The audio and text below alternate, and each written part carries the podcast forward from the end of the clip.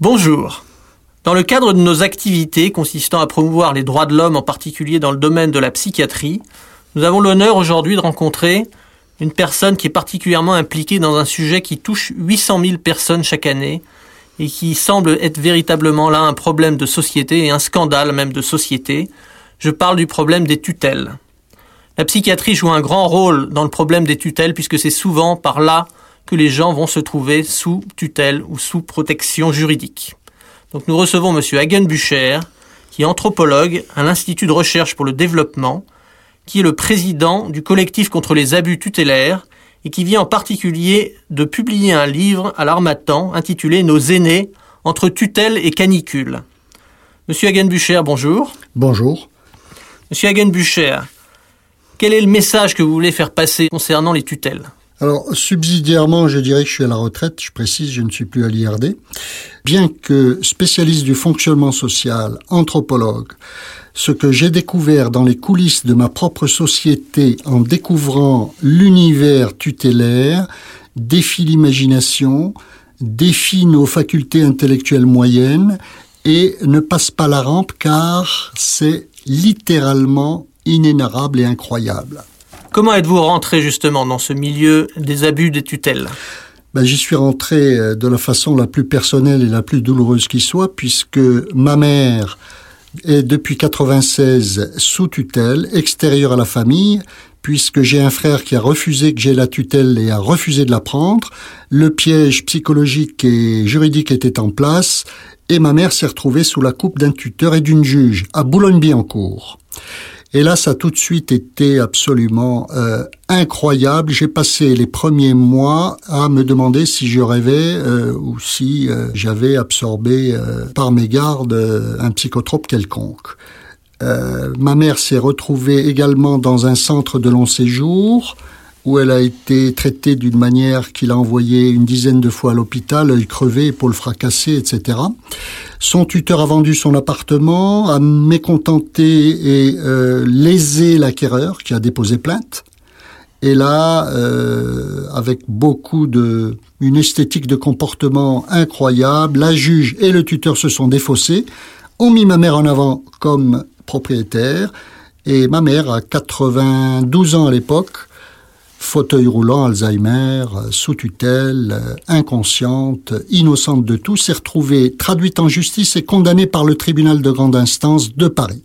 Tout ça pour vous dire, à titre d'exemple, mais d'exemple recoupé par tous les autres dossiers qui me parviennent au collectif contre les abus tutélaires, que nous avons affaire à un problème qui est à la fois civilisationnel, qui est judiciaire, et qui est d'une inhumanité quotidienne, tranquille et confidentiel. Confidentiel. Car personne ne dit la vérité des choses. Monsieur Hagen-Bucher, quels sont exactement les différents types d'abus que l'on rencontre en matière de tutelle? Disons qu'il s'agit d'une violation tranquille de la loi et des droits fondamentaux de la personne.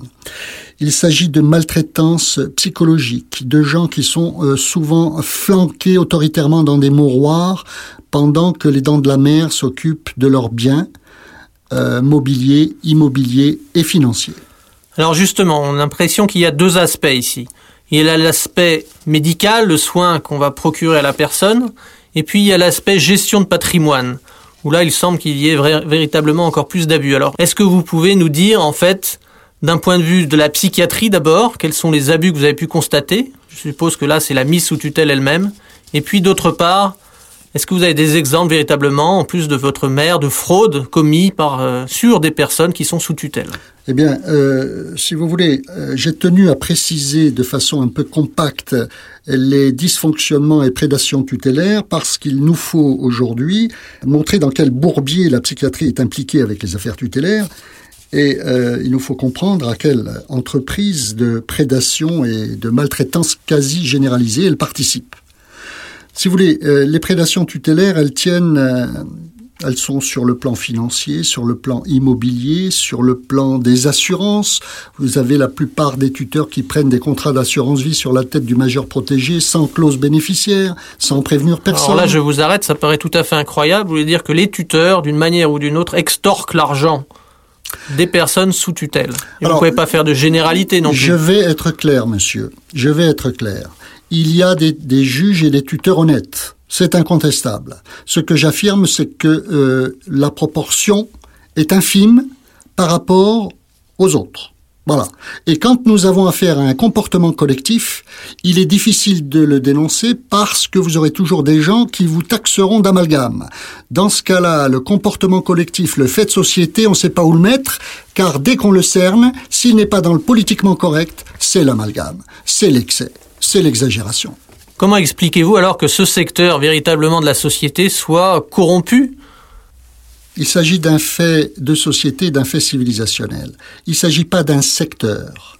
J'ai énuméré tout à l'heure, je le crois du moins, euh, les synergies qui unissent affaires sociales, affaires judiciaires, pouvoir médical, les DAS, euh, et vous ajoutez à ça euh, évidemment le notariat, l'immobilier, les assurances, les banques, les antiquaires, les pompes funèbres et toute la chaîne des prédateurs ou des bénéficiaires, pour le moins, car nous n'excluons pas dans le cadre de notre programme d'objectivité intellectuelle la présence de quelques personnes honnêtes, mais nous n'excluons pas la majorité de prédateurs qui sont là pour bénéficier de ce qu'on appelle aujourd'hui l'or gris.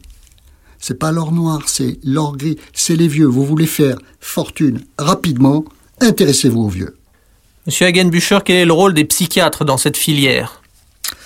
Ah, si vous voulez, les, psychiatres sont les aiguilleurs, euh, non pas du ciel, mais plutôt de l'enfer, si j'ose dire, puisque c'est à partir d'une expertise psychiatrique que euh, on peut se retrouver euh, sous tutelle. Par exemple, admettons que vous habitez au-dessus de chez moi, vous avez un grand appartement que je guigne depuis longtemps, j'ai beaucoup de relations dans notre petite ville commune, et euh, vous êtes seul, malade, fatigué et vieux.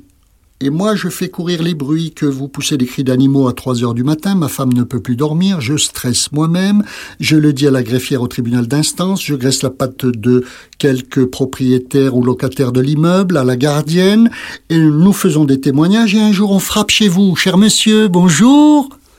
C'est Monsieur Dupont, auxiliaire de justice, et Monsieur Durand, euh, psychiatre agréé sur la liste du procureur. C'est pour une expertise. Et là, vous avez le choix. Ou vous nous faites rentrer en disant j'ai rien à cacher, je vous fais un café, tenez, asseyez-vous, je vais passer l'expertise. Ou alors le choix euh, un peu hostile du genre écoutez, fichez-moi la paix, qu'est-ce que c'est que cette affaire d'expertise? Et dans les deux cas, dans les deux cas, vous aurez un diagnostic sur des propos compulsifs à tendance paranoïde avec violence verbale ou je ne sais quoi, etc. Et quinze jours plus tard, une convocation au tribunal d'instance. L'expertise est déjà faite. Ça ressemble à un internement abusif, en quelque sorte. Si vous voulez, je suis en train de schématiser, cela va sans dire. Ça ressemble à un internement abusif et les internements abusifs sont fréquents dans les dossiers que je reçois. J'insiste encore sur le fait que dans cette euh, embrouillamini générale, il y a des gens honnêtes. Il y a aussi des gens qui ont besoin d'être protégés. Il y a bien sûr des gens qui ont besoin d'être protégés, mais non pas protégés entre guillemets, c'est-à-dire de passer entre les dents de la mer, mais d'être véritablement protégés. Et l'accompagnement social pourrait évidemment euh, remplacer très efficacement, euh, dans de nombreux cas, euh, la psychiatrie. Et il y a aussi des gens qui n'ont pas besoin d'être protégés et qu'on flanque en cellules psychiatriques. Monsieur Hagenbucher, que proposez-vous aujourd'hui pour réformer ce domaine Et puis également, que proposez-vous pour les gens qui sont confrontés à ces abus de tutelle? Et si vous voulez, j'ai fait tout un ensemble de propositions euh, qu'il serait long d'énumérer ici, euh, de manière à pouvoir euh, imposer une certaine collégialité dans le déroulement et la formalisation d'une expertise, que le client ne se retrouve pas non plus devant un seul spécialiste, un seul psychiatre, qu'il puisse se présenter avec son médecin de famille particulier et peut-être un autre témoin, et je demande aussi que les juges des tutelles ne contournent plus la loi en refusant qu'un de leurs administrés patients incapables euh, aille faire une contre-expertise dans une autre circonscription que la leur. Donc que doit-on faire concrètement si on est confronté à un abus de tutelle? Eh bien, on doit euh, se débrouiller comme on peut et il n'y a pas beaucoup de moyens. puisque euh, la voix et l'expertise du grand scientifique en blouse blanche qui s'est exprimé à votre sujet euh, ne souffrent pas de contradiction, du moins dans un premier temps. Mais avec d'autres euh, associations, on a monté une espèce de procédure qui permet aux gens d'aller voir un, un contre-expert en province qui va faire une contre-expertise. Donc vous pouvez donner les coordonnées de votre collectif? On peut me contacter en m'écrivant au 57 rue Mellet, M-E-S-L-A-Y, dans le 3e arrondissement à Paris. Et je m'appelle Franck Hagen-Bucher. H-A-G-E-N-B-U-C-H-E-R. Monsieur Hagen-Bucher, merci. Je rappelle le titre de votre livre, Nos aînés entre tutelle et canicule aux éditions L'Armatan. Pour tous ceux qui veulent en savoir plus sur le sujet, vous pouvez regarder le site internet de CCDH à l'adresse suivante ccdh.asso.fr ou vous pouvez écrire à l'association à CCDH BP 76 75 561 Paris CEDEX 12 ou bien téléphoner au 01 40 01 09 70. Merci.